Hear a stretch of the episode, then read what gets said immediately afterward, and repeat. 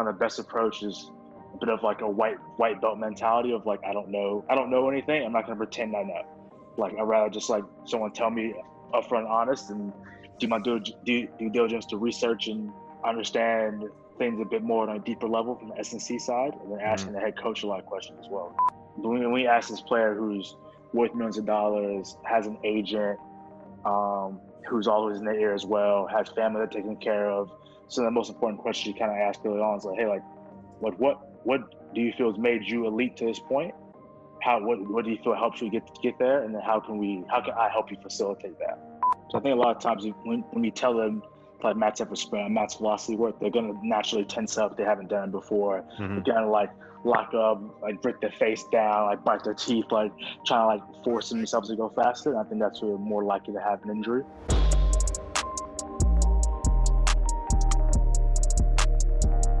All right, TK, we're live. Welcome to the podcast. Oh man, really, really appreciate you having me. Like I know we had to reschedule before, so happy to hop on this time. That's okay. Sometimes it's me, sometimes it's others, but that's part of the game. Yeah. How's how's your day so far? Pretty good. Um, charging up like GPS units and stuff in my flat, like I was telling you before.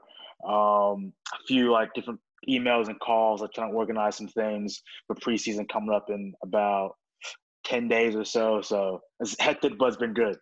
Yeah, that, that's awesome. I want to get into all this, but first, for those who don't know yet, can you tell us who you are and what you do? Yeah, so um, Terrence Kendall, everyone's calling me TK, uh, strength conditioning coach, just just now like performance director for Kansas City NWSL team, so National Women's Soccer League here in the U.S. Congrats. Um, thank you. Then before that, was working in pro baseball. Most of my team, I did that for two years. Most of my team sport experience is within rugby mm-hmm. rugby, and I've worked a bit, bit in MMA and basketball, and in the coaching for now, it's seven years. I want to say, I think. So Luther started coaching during my undergrad, mm-hmm. and yeah, I bounced around a bit. I've been in a couple different countries, which has been nice. Like coaching has given me the ability to go to some cool places and meet some really awesome people. So yeah, that, it's pretty cool that you've had to you've gotten the chance to work with different teams, different sports at a at a pretty high level. Uh, so far, do you have a do you have a favorite sport that you worked with? Ooh, like I, I think I mean it's like I, have always loved like rugby and and basketball from the team setting. Working MMA was fun. Mm-hmm. It's just because it's such a small environment. Like I only had two guys, two two MMA fighters and one boxer, and building up towards like you get so much time sometimes for like for one event. So I imagine people who work in track and field maybe feel similar in that like mm-hmm. we had this we had like a 16 week camp for his first for one of those first professional fights. So it was cool to have like had this long period of time where we were just focusing on like training and working with his like, striking coach and working with his grappling coach and how we were like looking at intensities and things like that from the sessions and like working on the gym side. I think we were still only lifting twice a week, maybe I think mm-hmm. maybe three times early on, but really about twice a week, and that was it. And we saw like a lot of benefit just from that like simple simple training and not very high frequency mm. and just be like complimentary to everything else he was doing. But so I say fight fighting was really fun in that sense. But in the team setting, yeah, I do like I probably go rugby. I think over basketball because you deal with more people, so it's pretty fun. And the, and the characters you get as well. what are some of the the best characters you met along the way? Um, we had this had this player who he's like like like he chain smoke cigarettes. Like he, like, he loves sports. like that was, and like he would call cigarettes protein shakes.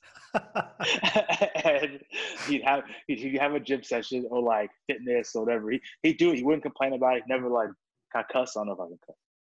Uh, he never like he never like it, go for it. Okay, never, never never like bitched and moaned or anything about like the training. But afterwards, he just like he step outside, but in the gym, step outside, but I'm just having a protein shake. He took a cigarette. it was so funny. But he's a good player. It was like it was like he's always a smoker. So yeah, and he he held up okay with the other guys in terms of conditioning and all that stuff.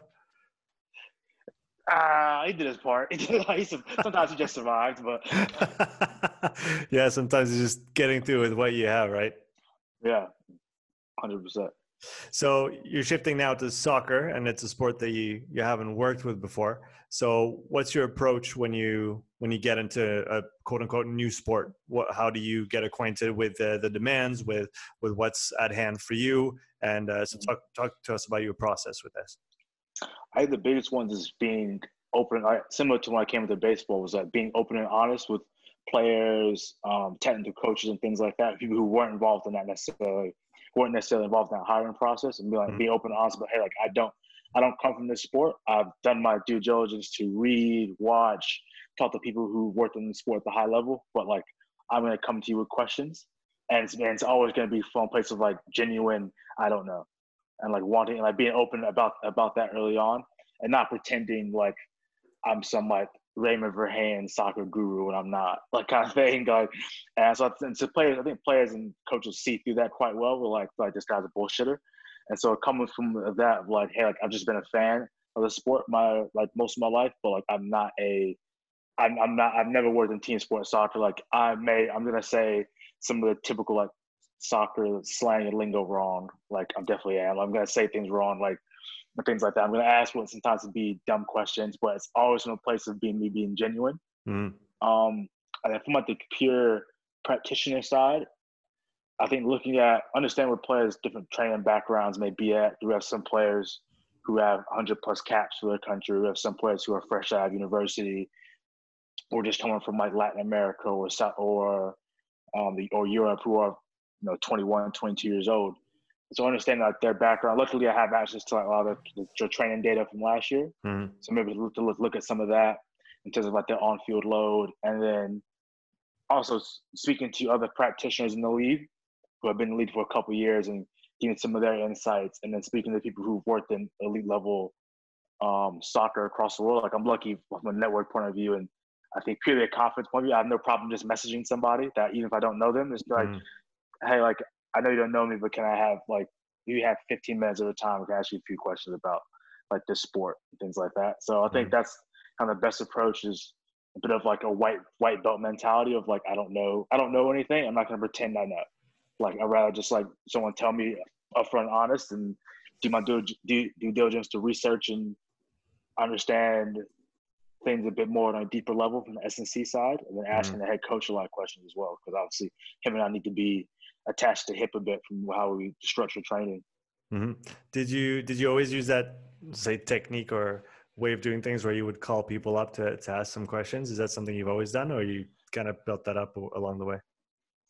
Uh, I would say it's, it's something I was pretty like open to doing early on. I think some of it maybe my age and 27. I've always I've been on social media for like a long time, and so like I've I've never had a problem of like messaging someone on Twitter or messaging someone on Instagram and asking them a question is what I think I've, I've always seen as like, what's they gonna say is no. Like, oh, like did you, get, you don't get a response? It's like, oh well, doesn't doesn't affect your day.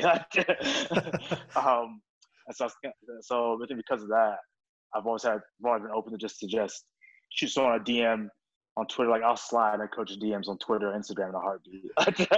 so I think so. I think so because of that, I've lucky enough I've had that I've had that confidence to do that. I guess. Well, maybe that's. I don't think that's something maybe not a lot of people naturally kind of have, but mm-hmm. I'm looking to where I just don't just don't really care. And like they say no, fine, I'll go fuck myself. Not a deal. is it is that something you'd recommend coaches do more? Reach out to other other coaches to to ask even a couple questions. Yeah, I'll say definitely. I think especially early on, it's so easy to get stuck in a siloed or like an echo chamber of thinking mm-hmm. especially like if you intern somewhere, maybe you work for that person you intern for also. And so easy just to be ingrained in that, like, oh, this is how, this is the best way to do it. It's like, probably, it's like, potentially it's probably not. It's never really a best way in a lot of cases. It's just everything's situational. And I think it's good to always just like out to people who either you don't know anything about or you may question some of their methods. Like ask them actual question. Don't just try to shit on them on Twitter or Instagram. Like it's like why not? It's like why not try to reach out and understand who they actually are, or maybe why they're doing something. Mm-hmm. So you you just moved to to a new city, like you were saying just before. Um, how do you how do you handle those those transitions in your life? I know that listening to some previous podcasts you did, uh, you grew up traveling a lot with your family. I guess not traveling, but moving around quite a bit. So is is that something that's kind of now a part of you where you're comfortable when when you're moving, or is it still a, an adjustment period? Uh, I'm like I'm pretty comfortable moving. I get pretty excited like for the whole thing, and I try to live somewhat like live somewhat lightly a bit. Like I I try. I have this thing of like I try to fit. If I can fit everything in my car that I own, I'm in a happy place. So that's that's kind of how I essentially kind of live. Like I try to keep as minimal things as possible mm-hmm. in a lot of cases. So moving to a new city is all I find it always like pretty exciting. Like get I get naturally like apprehensive because you don't know anything. Like Kansas City, I've been to once like a year ago for like two three days, but like didn't explore, didn't know anything about it, and so I knew one. I know one person who I'm friends with who who lived there for a couple years. So reached out to them, and then I think I moved. I got moved to like four days after I got mm-hmm. I got the job. So I just like literally shut that thing in my car, boots, bash, clothes, like skateboard, and just make the drive up.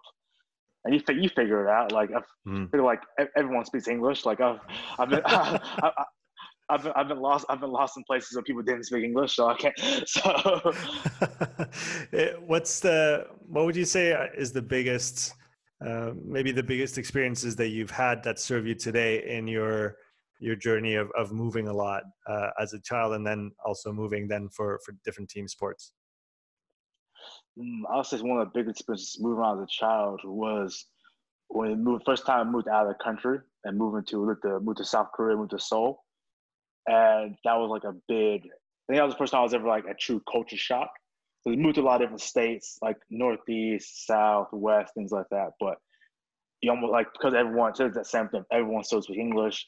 Mm. Majority of people are, are black, white, or Hispanic. Like so, like you see it gets these common common things like you used to as a kid. Mm-hmm. Now you drop now like, in a country where everyone's just ninety nine point nine percent of people are South Korean, and like no one really looks like you. Um, there's signs, the street signs are in the language you understand. People are speaking language you don't understand. I think learning to be very adaptable in that kind of environment, kind of, mm. I think that probably served. I think it served me. Now that I'm thinking about it, it served me better than I thought it did. Early on, as a kid, you're like, "This place sucks. I don't have any friends. Like, I don't know what anything says." Like, because you're like, I think I was like nine years old when we moved there, mm. and then, but it probably was very formative in the sense of it forced me to be comfortable being being comfortable being uncomfortable really and being in a completely unknown environment. And so I think that probably served me a lot from a coaching perspective. Like I'm at a point now where I feel like if you can kind of chuck me in any sport. Like I could, I would eventually figure it out and I can ask some of the right questions to learn. Mm-hmm. Um, even going into into baseball, I didn't watch baseball. I wasn't a baseball fan. I think last time I saw a baseball game, last time I played a baseball game, I was probably eight. Like I thought baseball was fucking so boring as a kid. Like I didn't. And so it I takes forever. Going, yeah, and I was just like, I was like, it's it's like three and a half hours, and like nothing's happened. It's because I didn't understand it, and then like I got a job in baseball, and I had to take the time to learn and understand mm-hmm. and ask questions. And now I have a much greater appreciation for after being in it for two years. And now I know now I know what's going on, and I try to explain to people who don't who don't like baseball, and they're like, I still don't get it. I'm like, oh, don't worry about it. it takes time. Maybe it'd be interesting for you to talk about your the early mistakes that you made in the different sports that you that you came into without knowing much and then maybe how you course corrected along the way maybe talk about basketball and then and then baseball as well? Yeah. Um big one was going to sports where i didn't know big mistakes i made was assuming that every sport wants to train. The bigger one like or like like wants to like lift and things. Like basketball wasn't as hard because i grew up playing like playing basketball as a mm. kid so i understood the culture a bit more. Um, but in basketball, I think the biggest mistake I've made before is like being rooted in thinking I needed like we we need to squat or we need to we need to bilateral barbell squat. We need to front squat. We need to back squat. And it's just like this this doesn't look good. He's six foot nine. It's like why don't we just do a dumbbell split squat? Like, mm-hmm. like we're, we're, we're getting some of the same benefits. Basically, we're just trying to get them somewhat stronger. Or why don't we do some iso holds mm-hmm. that are weighted? Why don't we do Bulgarians and, and getting out of the idea of like being married to an exercise. Um, and then going with baseball, it was it was a similar thing of like thinking all players want to like lift and train, but with with going to a sport of baseball because it's so professional and has so much money involved, like the doing billion dollar organizations and million dollar players who know their value as well. Mm. It under is I had to ask more questions to the players of like, what's what's like what's your goal? Like the organization may have a goal for, oh, we want this player to get this size, or get this strength, get this power, things like that. But it's like when we ask this player who's worth millions of dollars, has an agent um, who's always in their ear as well, has family they're taking care of. So the most important question you kind of ask early on is like, hey, like, what what what do you feel has made you elite to this point? How what what do you feel helps you get get there? And then how can we how can I help you facilitate that? Mm-hmm. It's like there are players, especially within baseball, like a lot of players maybe and then a minor league system, not like affiliate, similar to like an academy system. But the goal isn't really to play for the major leagues for that team they're signed with. The goal is to get is perform well and then get traded to another team mm. where they can play where they're going to play right away. And and understanding like the different value placed on players and players understanding their own personal value as an athlete, understanding themselves as an, as an asset. Mm. I think was something I definitely had to learn very quickly within baseball because as a player run league and like if you're doing if you want to do things like collect data and get players to train, like the players need to fully buy into doing that because they can tell you to fuck they can tell you to fuck off like like 100 percent they, they're not they're not obliged to train they're, they're not obligated to train they're not obligated to jump on a force plate run through a speed gate or anything so mm-hmm. everything mm. you do needs to show you're adding value back to them mm. they understand themselves that they're they themselves that they themselves are a business just like everything else so I understand that business side of pro sport that sometimes isn't as like sexy and people will silence and people don't really want to talk about because that's to romanticize mm. sport necessarily. But it's mm. just, hey, like in the, day, it's very much a business.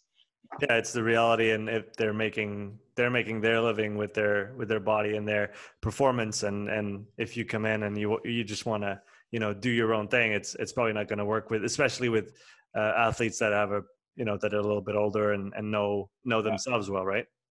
Yeah, hundred percent. Like we had even the rehab. I had two 17 year olds in the group, and I also had a 29 year old. The 29 year old had won the won a World Series, mm-hmm. pitched in major leagues, uh, coming off of suspension.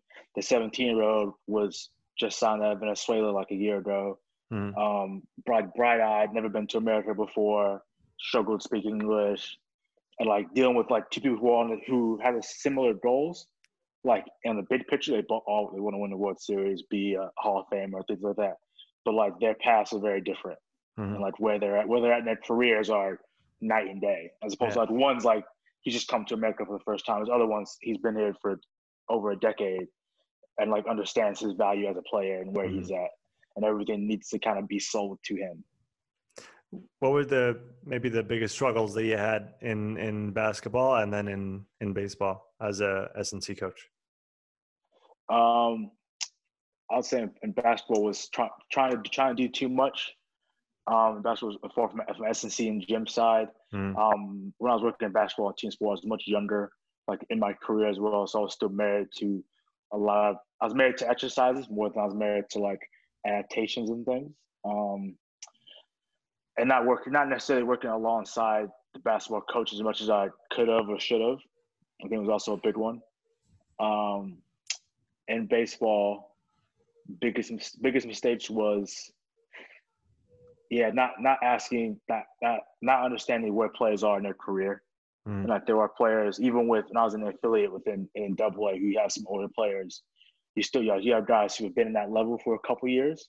And like you're like they understand they kind of almost have a self-awareness of like hey like I'm trying to keep a job like they don't want to get released. And you have other players who are younger in that at that level who are like trying to make it to the big leagues. Mm-hmm. And so understanding where guys are and like you change up your program and things like that, especially in season, because you're like this guy who's who knows he knows he who knows he's at a fill a roster spot and knows he wants to keep a job. It's like you're trying to help him keep a job mm-hmm. so he can like get paid and things like that and not get released. And there's other players like, hey, like he's on the he's on the path of potentially going to the big leagues. Like you're trying to help him perform and advance and become become better. And the other guy, like, hey man, I want you, I, I, I want you to pitch well every time you go out there, so you stay here, like, and understanding where the players are, I think, on that side, and not not understand that early on will definitely um, will definitely burn a bridge with players if they feel like you're trying to paint them with the same brush as you paint everybody else. Because mm-hmm. players understand where they where they're at in their own career. Today's episode is sponsored by Strength Coach Network, the number one education and networking platform for strength and conditioning coaches. Strength Coach Network offers over 200 hours of video education delivered by elite level presenters such as Dan Pfaff, Jay DeMayo, Derek Hansen, Cal Dietz, and Buddy Morris. If you work with or want to work with team sport athletes and take your coaching to the next level, you will find everything you need to know on topics such as speed development, plyometric training, conditioning, rehab, program design, and much, much more. Strength Coach Network also allows you to interact with hundreds of coaches from all over the world, ranging from top NFL, NBA, and MLB coaches all the way to the grassroots level. You can ask questions, respond to popular threads, and get valuable insight from the best in the business. Strength Coach Network also covers career and business development tailored specifically for coaches. If you want a resume critique, need to get ready for an interview, or are looking for professional networking advice, go to strengthcoachnetwork.com slash upside to get your first month at half price. That's strengthcoachnetwork.com slash upside. I want to talk about how you learn a little bit and um, we're going to go beyond the strength and conditioning uh, literature and books and, and education. What, how do you go beyond S&C to find information that's going to be valuable to you and then bring it back to what you do as a coach? Mm, I think I probably a big one is asking other people who are coaches that are smarter than me. um, so asking people like like DeMarco, like Nick DeMarco at Elon, uh, Kier, um, friend Chris Miller who went to USA Ski and Snowboard, and like and asked him what kind of books they're reading. And it's never, it's never, it's never. I don't think I've ever asked you know through questions of a book to read, and it's ever been an S&C book. Mm-hmm. It's always like uh, complementary nature. Uh, JJ was mental model. James K was mental models. That's what he got me. That Shane Parrish like hook. Um, I think also for me, it's following following people who are elite in different things like I I generally don't like a lot most of the time if I'm, if I'm watching like documentary things like that it's usually like some history or something design like i'm really into like design and art and things like that so i love hearing about like watching stuff about architecture and different architects and mm. watching about painters or musicians i found it actually quite inspiring to understanding their process yeah and understanding their process kind of a big way of how i learn because it's very hands-on I'm very much a hands-on like learner personally. So watching different things like that and listening to different things to talk about. I was listening to a podcast. Um, I think we talking, was talking to the, the main designer for Ferrari. Hmm.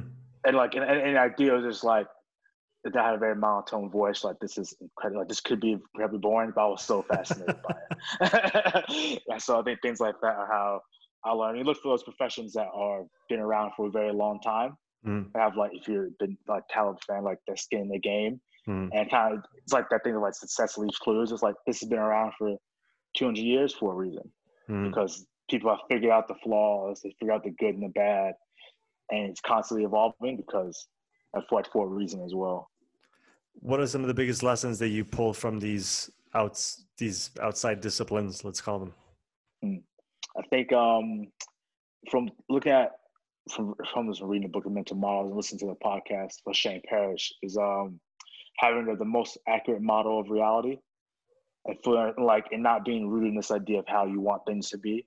Mm-hmm. Like like don't be don't be so idealistic that it skews what's actually going on in front of you. Um, I think from a coaching perspective and S&C perspective, it's definitely kind of helped my programming and how I work along with like coaches and even coming into this environment. That's been something I've think I've written down in probably three of my notebooks of like has like having an accurate model of reality because being like, hey, we don't have we don't have our own gym. We're renting out pitches. We're players have to commute. Going to a brand new city. It's like, okay, all the constraints and things we know about, and like, and let's make the best out of those things, and mm-hmm. not try to do more than what's potentially even possible, mm-hmm. and add unnecessary stress and strain. Um, a big one I've learned from like looking at and studying design and trying to even personally like on my free time like trying to draw like I have to stay in front want to draw every day for an hour all year mm-hmm. um is that it is it's a constantly working process and like it's never done you're always working on it uh you have to be you have to be consistent and it's like it's like this thing of like cliche like to keep showing up kind of thing it's just like mm-hmm. that's what it is especially in art and like design what, what i found is that you just keep practicing you keep learning and try to learn new tools and things like that. So I think those mm-hmm. are the mm-hmm. two biggest ones of like understand understanding where your process is, and then also having the most accurate model of, of reality of what's in front of you. When when it comes to the the art side of things that you're that you're working on, is that is that related directly to what you do as a coach? Like, is, is it to help you as a coach, or is it a, a, an, an interest of yours that is kind of parallel? Uh, it's about interest of mine that's parallel. Like, mm. there are definitely some things that I've like been learning that probably cross over, and like maybe because I'm because I've always been into like art and things that I always consider to like programming and coaching as its own art form. Mm-hmm. Um, similar to like a stand-up comedy and things like that. So those things like art form, like an art form. Um, but for the most part, I really just started doing just because I've always been bad. At, I've never been good at drawing. I used to be good at graffiti as a kid, but I couldn't draw with a pencil. I have no idea why. Like, um, and then I think a big part of it was because like I didn't practice it. Like I would mm-hmm. pra- I would practice like graffiti and spray paint and stuff with markers all the time as a kid, but like actual pencil to a paper, I like never actually practiced it.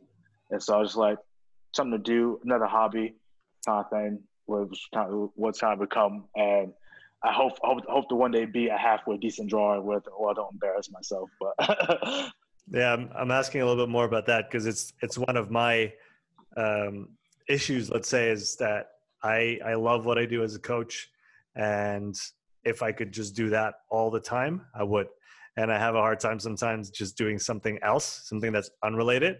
Do you feel like yeah.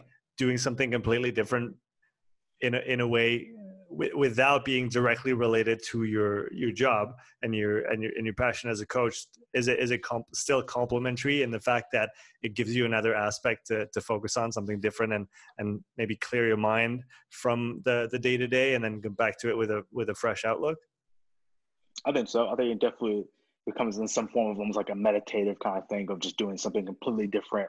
Mm-hmm. Definitely close my head a bit. Like after I've been like drawing and listening to music for like an hour, I do come with like a different, clearer mind and don't feel as bogged down. But I think generally, as I think you find a lot in coaches, they don't tend to have hobbies. They don't mm-hmm. tend to have other things they do besides coach. And just, I think as a general person. It makes it makes it makes, it, makes coaches sometimes very hard to be around. and so I think I mean I'm from from believe all people should have hobbies. It doesn't have to be anything that involves sport. And mm-hmm. I think that I think that also learned like being bad at something is important.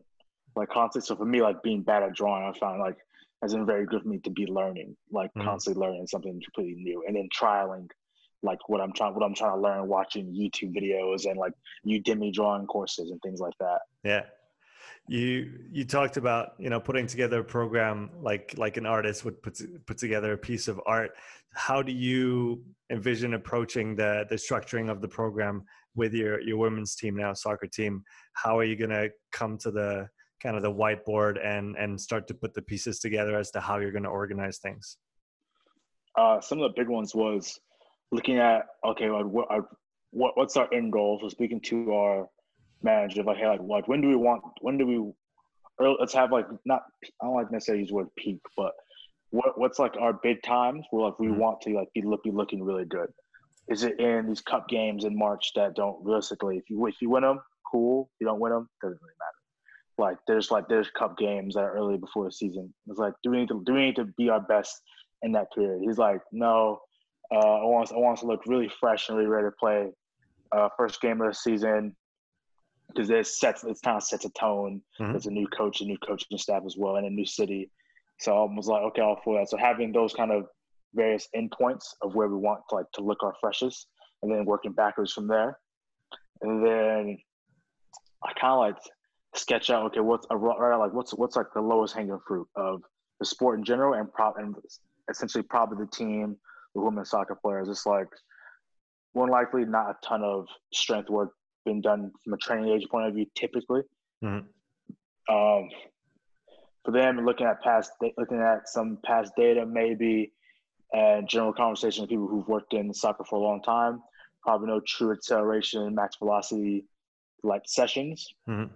being done. Um, and aside aside from goalkeepers, probably not a lot of like ballistic and jumps and plyometric movement. So mm-hmm. starting with those kind of like big rock. So let's see if we hit those kind of low hanging fruit pieces first. And then get more nuance and detailed as I get to know the players, know the athletes a bit more. Looking at the injury history as well. So being added to like the, talking to our physio athletic trainers in the US um, about different players' injury history, where they're at. Mm-hmm. Um, I have like I have a, a player coming back from Achilles rupture who is in her late 30s and like what and what, what her program can look like compared to what the, the other goalkeeper who's 24 program to look like. It's going to be way different. So that's when we get more into those details and nuance. So starting with like that very big picture and then just slowly finding and finding into the small details of how things are going to look but always keeping the same general principles of attacking those big rocks of speed speed and like strength and power. Mm-hmm. and not as and because what female athletes tend to be more naturally aerobic than men are I'm not as worried about like the aerobic this like point of view. We'll do we'll do that early on for sure. Mm. It covers that base mm. because as a training residual, obviously it lasts the longest.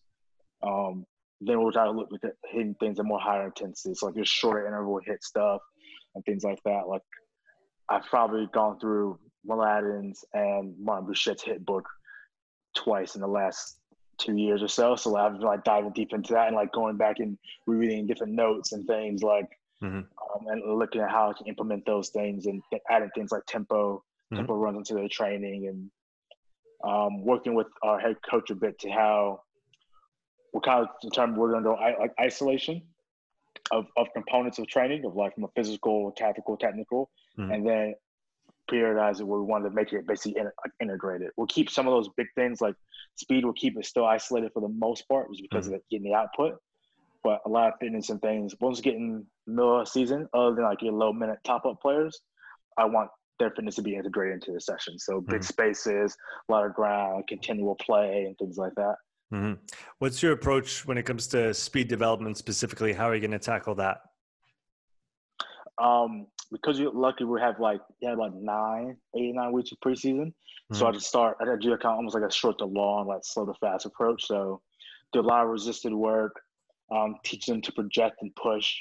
So like push, project, and like frequency, kind of the three, but the three big cues, mm-hmm. if you will, what we're kind of gonna look at teaching from that acceleration point of view. Uh, but start off like pretty basic. Like we're gonna do a lot of resisted runs the first couple weeks um, from that acceleration side. Unless we have, we have Exergenie, so that's gonna be really nice to have as mm. a tool. Um, from a max velocity side, I'm going to, I was talking to Care actually. I'm going to like toy around with the idea of if we just do like we just do tempo of like a longer distance of like an intensive tempo. Yeah. Can that can that hit and prepare us for max velocity work down the line? Hmm. And so I, I've my theory is that it can because of the speed you can hit within a tempo, mm-hmm. especially because you're covering more ground. So obviously like the momentum picks up. Mm-hmm. So I'm gonna try to just do tempo as, as like our max velocity work. Yeah. Um, the first like two, three weeks, we may hit like, for sake of like robustness, we may hit like one or two like max like max effort sprints. But I'm gonna try to focus on just tempo as being the main max velocity focus, just because gets gets you running up right and things like that. Mm-hmm. When you when you worked with rugby, what was your what did you do when it came to max velocity work? Um, I think it was just fly, did some fly tens. Um, tempo as like as as preparatory ver, vertical emphasis mm-hmm. um plyometrics and bounding mm-hmm. and I was kind of, that was kind of, was kind of my big ones we stretched it out to I think the farthest distance ever had an actually sprint I want to say 50 meters is probably the longest for a bat mm-hmm. for a bat three yeah for like 40 50 meters and stuff. we sometimes we go builds or we go floats for that for max velocity work mm-hmm. And for the so for your soccer players now, you, you said they they have not had much exposure to pure speed work before, or uh, do some have experience with it? Just I was just just going off the data I have from from last year. I don't I can't I don't think they they have they've had much like pure like speed sessions, mm. But obviously like I'm, I'm looking at snapshots of data from last season, so I don't know I don't know for sure. But my guess, my inference is that they probably haven't. And from talking to a few of the players, Mm-hmm. I don't think they've had true like isolated speed session, but and do you, we'll, kind of, we'll, we'll kind of see come February first. yeah, exactly. So so you're you're hoping that those intensive tempos. What what would you have done instead of the intensive tempos? Uh, maybe a year or two back, had you been in the same situation to prepare them for max velocity work? Um, I say probably a year or two back, I would have just, well, I probably would have just thought Mm, maybe probably just have them sprint and sprint longer distances, or maybe try having do build ups mm. early on. So I mean, maybe we go for we build for 30 yards and then try to hold and try like hold the last 10. Mm-hmm. That's probably some things I would have done in the past. But I have a theory, working theory in a way. I think, regardless of necessarily the sport, you are far from the team setting, you probably could do like an intensive tempo as a if you have the time anyway. Mm-hmm. So obviously that's like the big ones having the time. Do like an intensive tempo to be very preparatory and try to be um, not I don't want to say cautious, but similar similar is kind of what it is. Like you being mm. like a more cautious and uh, slow, a very slow cooking approach to velocity work. Yeah, and it's probably interesting from a standpoint of you know running and feeling what it's like while still being able to stay relaxed, as opposed to doing just um, power speed drills, for example, where yeah. you're much much slower, and obviously you can prepare the ankles and the hamstrings and whatnot, but it's still not the same level of intensity, and the intent is not the same either. So, like you said, this intensive tempo gets you to to work pretty hard, but not as hard as as you would on a 100% effort and then you can control what you're doing and and actually control your body and how you're moving. And if they haven't done any speed work before then you can more easily coach them at 80 80 85% than you can at, at 100 yeah. So i think a lot of times when, when you tell them like max effort sprint max velocity work they're going to naturally tense up they haven't done it before. Mm-hmm. they're going to like lock up like break their face down like bite their teeth like trying to like force themselves to go faster. And i think that's where more likely to have an injury mm-hmm. as opposed to doing some kind of build up, afloat. Um, even sometimes flies, I think if, if they're not been coached how to be very relaxed, they can tend to almost like get they get to the cone, they like put their foot down hard into the ground. yeah, yeah, it's like it's like finding that distinction between. I guess it's, it, it is hard to find, you know, your 90, 95 percent and then usually what you see is that people with less experience will will make like a 10 to 15 percent jump between yeah. the, the build up and the float and the and the and the next and the next portion which which can be dangerous how can you um what what accessory work will you do off the pitch when it comes to uh, just maybe injury prevention into, around sprinting oh, we know that sprinting is the best way to get ready for sprinting but is there anything that you value outside of off the pitch for, in regards to that? Um, i quite like doing like long lever hamstring work so like long lever iso holds. Look at the gym they was able to rent they had to have a smith machine so i'm probably going to rewatch Allison Tara's presentation. Mm-hmm. do a lot of run specific isometric work. Yeah. Um, i do like adding things like ankle ankle stiffness. I think things like that you can do quite often mm-hmm. with, with, very high frequency. Um, so I think those would be some of the bigger ones, like long lever hamstring work from from a lifting perspective, but also isometrically. Mm-hmm. Um, I quite like some of like the different like catch and drop drills with, with the hamstring as well. Mm-hmm. And those would be some of the big ones, and along with doing some like groin work because of the nature of the sport. Yeah, that makes sense. Uh, shifting topics a little bit, what have you recently changed your mind about? Ooh, um, it might it might be it might be bi- bilateral squatting. I think it's, I think that might, that might be the big probably the uh, it's, it's probably the biggest one is, is like is bilateral squatting. Thinking that like oh you should all I just always had to stall you should always do it. Mm-hmm. Like obviously it's like anthropometrically like intended you should always like bilateral squat. The more I'm the more I'm thinking, the more I'm like yeah man you don't really have to. like even with our with like the soccer team, like I probably won't program any bilateral squatting just because of the nature of tends to be like of, of women's hip and pelvis and that mm-hmm. you do bilateral squat it's more like going to be very hip and hip glute and pelvis dominant as opposed to getting what, we, what I would want out of it which is maybe more hamstring and more quad so probably mm-hmm. do a lot of single leg work mm-hmm. um so that's probably that probably the big one um and that's like that's like, like really recent probably the last like couple months I think. And I want to finish with a few rapid fire questions uh, with you, TK. So the first one would be, what are you currently fascinated about in the field of sports performance? Hmm.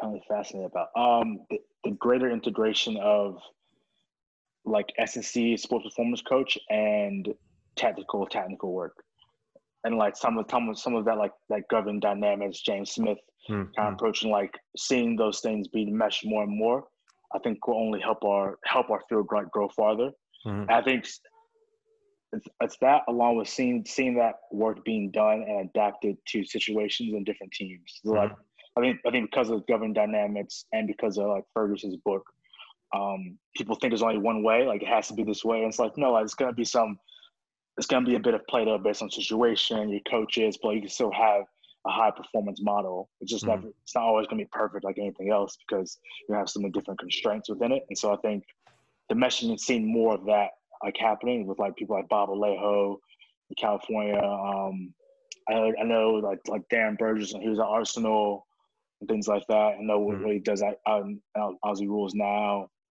So I think the more and more we see some of that, I think will grow our field. And it's interesting to see that grow and see how it can maybe develops in the U.S. a bit more. Mm-hmm. The U.S. is a bit behind on that side. Interesting. What do you currently like to see on social media? Like, um, I love pictures. Anyone follows me on Instagram, I love love pictures and videos of animals. Um, so I constantly share that. Any like murals, I love looking at murals and mm. nature and nature photos like big canyon shots and mountain shots. Like I probably I probably have so many. I've never been to Norway, but I have so many photos of like the mountains of Norway. if yeah, if anybody's there, take a picture of your backyard and send it to TK. yeah. what What do you not like seeing on social these days? Um, people arguing about exercises. It's a big it's just like I'm like, who cares? Like like, oh, you, sh- oh, you should Olympic lift. You shouldn't. You should, Olympic lifts are better than loaded jumps. Loaded jumps are better than move. I'm like, who the fuck can't like? Y'all have nothing better to do with your day. Like, come on. Well, what what would you rather see uh, coaches and, and people argue about on online? Um, the the progression of the field and how to and how to grow the field and make it and truly make it make it make it more professional. Mm-hmm. And like, so, so it's a field with like, it's obviously really high ceilings of like from a financial point of view, but also really low basements. But also like there are people who in that really high ceiling uh, wage bracket mm-hmm. who like are realistically like like they're clowns and they don't make us look professional. Mm-hmm. Like as a, but then we preach, oh, be professional and have your shirt tucked in and stuff like that. I'm just like, it's like like the cognitive dissonance that exists is is, is hilarious in the S&C mm-hmm. on that side. So I'd like to see more very open, candid conversation of of how how do we impact the, the stakeholders and people who are doing the hiring process, who are mm-hmm. involved in hiring processes of S&C coaches, whether that's the head coach, um, directors, G- general managers, owners, things like that, and like how does how do how do we need to move our profession in, in a way where we're taking a bit more, we're taking it more seriously, mm-hmm. like in general. Mm-hmm. I think that's, I think some of that, some of that is more, it's more of a U.S. specific problem. Like when I was in the UK, like you don't, you don't really see that. like, like it's a bit more of a U.S. thing, but and so I think that's where I would like to see more open conversations instead of people like doubling down on, oh, well, this is how this is how it needs to be done. This is how it's always been been done. It's like that's not an excuse. Or like this team wins. It's like they don't win because of of him jumping around on the sideline. Like that's not why they won. they won because they're elite athletes. They're tactically, technically prepared. This has nothing to do with like the S&C coach in a too tight T-shirt, mm-hmm. like jumping up and down. yeah, yeah. Do, do you feel like as much as we love what we do, there's there's an overemphasis on the importance of physical preparation over the sport specific preparation in in general in sports? Yes, I think I think uh, I always go with like the more skill dominant your sport is, the less physical preparation actually matters. Mm-hmm. So like sports like a basketball, a football, like soccer, um, because it's so skill dominant. It's like your outputs, the outputs help. They can help, your outputs can help raise your ability, and they can get you to it can get you in the door, but your outputs won't keep you there. So there are plenty of people in the NBA who have gotten there because they're athletic, but then a year or two they're playing they're playing in Germany Mm-hmm. No offense to German, no, it's no offense to German basketball in the Euro League, but it's just, it's just, it's just like it's just what it is. And so the phys- and like the physical preparation side for those highly skilled dominant sports is just just a lot less important. It's very much lower tier. Mm-hmm. Like it still has value and it still helps when helps them return like robustness and injury mitigation things like that. And it can help it can help them make a more skilled athlete even better because it gives them the ability to train more or it makes them faster and things like that. Mm-hmm. But it's just like, man, it's like if you're like Allen Iverson, who's touted one of the best basketball players of all time, said he never lifted the weights, and it's just like, yeah, because him lifting weights would have made him a better basketball player, and that's all he's cared about. So it's just, it's just, it's just different. And I think sports like American football, where they can be the more output dominant, mm-hmm. opposed to skill dominant, a lot for most for a lot of positions, you can get away with the physical preparation side, taking you very, very far. Mm-hmm. And I think rugby, rugby to a point, yeah. except in rugby, once you hit like the Premier League level, the Premiership, the Super Rugby, it's the more skilled team that more skilled teams and the more skilled players. Mm-hmm. And we were training a player who uh, used to play for Wasps, and I asked him what the difference is between Championship Rugby in the UK and Premiership Rugby, and he said most people think it's size. He's like, it's size of forwards a bit, like especially your second row and back row, because you have mm. guys who are six, six, six, seven, 130 kilos and play 80 minutes. He's like, but the biggest difference, he's like, it's a skill of the backs. Like your skill in the bats in the Premiership and your skill of the bats in the Championship are night, night and day. Mm-hmm. And he's like, that even goes farther when you look at like Super Rugby and Southern Hemisphere Rugby. It's like the skill takes precedence over everything else. Yeah. Yeah, that makes sense. Last question for you, TK. Uh, who is a coach that everybody should be following right now? Ooh, um, I'm gonna say Mike Mike Dango at uh, Free Strength in uh, in New Jersey. He he he made he made look like a homeless person, um, but but he but he, he is but he is he is super smart. He's trained like he's trained people who won who won Super Bowls. He's trained got people who won the NBA championship. Great coach. Used to work for. Used to be a DeFranco athlete and then became a DeFranco mm-hmm. coach. And now he's fully on his own. Mm-hmm. His gym's Free Strength in New Jersey. It's amazing how many people in in the U.S. that I meet who have no idea who he is. I'm like, I'm like, he's trained. He's if he hasn't trained your favorite athlete, he's trained a teammate of your favorite athlete. um, so yeah, so he'd be he'd be one. He'd be a big one. That's pretty, we should like check out more. That's awesome. And, yeah, um, yeah. Ignore it. You have to ignore the. You have to ignore the the, the barefoot and the, or the sandals and the super long beard and super long hair. He may look homeless and the fanny pack. He may look homeless, but he's an amazing coach and he's really smart. Yeah, when you said that, I, I thought of uh, Dan Pfaff's fanny pack, and uh, yeah, oh, yeah, came full circle. So yeah, that's perfect. It, just because they wear a fanny pack doesn't mean they don't know what they're talking about.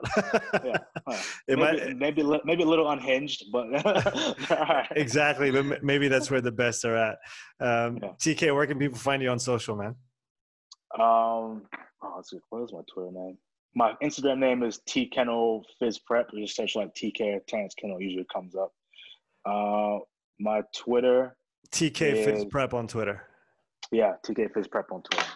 Awesome. We've got both links uh, in the description for people to go and follow you. Uh, TK, thanks a lot for coming on, man. It was a pleasure to to have you. Oh, thanks so much for having me. I really appreciate it. Happy we're able to get schedule we both can hop on. No, no, I'm, I'm glad we could make it work. Uh, to finish that off, I just want to thank everybody who tuned into this episode and uh, say thank you to our sponsor for the episode. You listening can go to strengthcoachnetwork.com slash upside to get 50% off your first month, and we'll see you in the next episode. Ciao.